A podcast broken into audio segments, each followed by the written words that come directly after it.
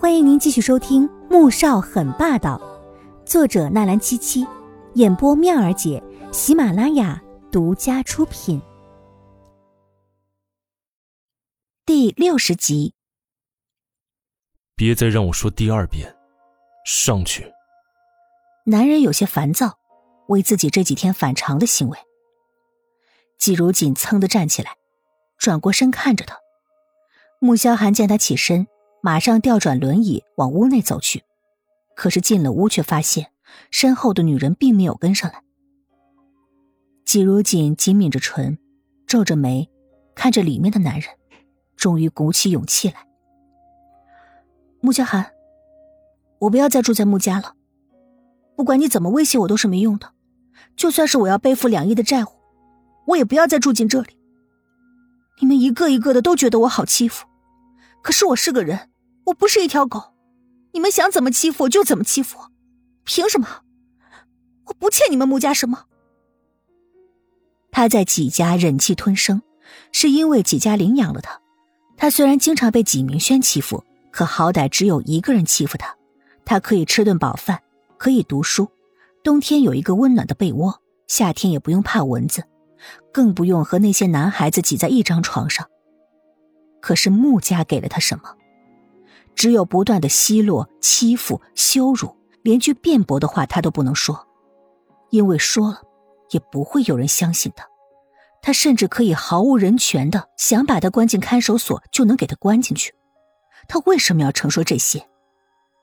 当初他是怎么答应他的？他可以享受他作为妻子的一切权利。可是呢，这就是那些所谓的权利吗？他是不是也觉得他老实好欺负，所以就跟着他的家人一起轻视他呢？穆萧寒转过身，神色阴寒的看着他，眼底闪过一抹危险之色。因为镜片挡着，又是在夜色之下，季如锦并没有看到。你想反悔？是，我不想再被莫恩恩陷害了。他既然这么想要江媛媛当你的妻子，那我就成全你们，省得哪天。我又被他们联手给送，反正我就是想离你们远远的，我怕了你们全家。想到自己答应过穆言飞不会说被关进看守所的事情，话到嘴边又咽回去了。你说你没欠我的，那在福满楼是谁救的你？我的腿是谁造成的？还有，你在学校被人陷害造谣的事情怎么算？对了。现在地铁五号线已经到了几家手中，你说不要起诉几家，我也让人撤诉了，这些又要怎么算？穆萧寒看着他那副又委屈又赌气的模样，刚才烦躁的心情反而放松下来。他淡淡的看着他，语气慵懒的问：“季如锦傻眼了，一时哑口无言。那我不反悔了，可是我以后也不住你们穆家，我住学校去。”季如锦很没骨气的退让了，但他坚决不住穆家，否则再住下去一定会被穆恩恩害死的。不行，除了这件事儿，其他的事情都可以答应你。穆萧寒皱起眉，他倒是想知道穆恩恩到底还做了些什么，让这个笨女人竟然避如蛇蝎，情愿背上巨额的债务也要反悔。季如锦又皱起眉不吭声了，倔强的站在那儿一动不动。穆萧寒看到他这样，莫名的有一些头疼。如果你不住在穆家，一定会引起别人的怀疑。季如锦纠结起来，他当然知道，真正的夫妻是要住在一起的，可是，他又不想再被穆家的人刁难。我可以答应你，以后只要你不想做的事情，谁也不会勉强你。穆萧寒准备再退让一步，他花了那么多心思，才把这个小丫头哄进穆家。就是为了让她待在自己身边，可是他现在要说住到学校里去，这怎么可能呢？你们家的人都是不分青红皂白。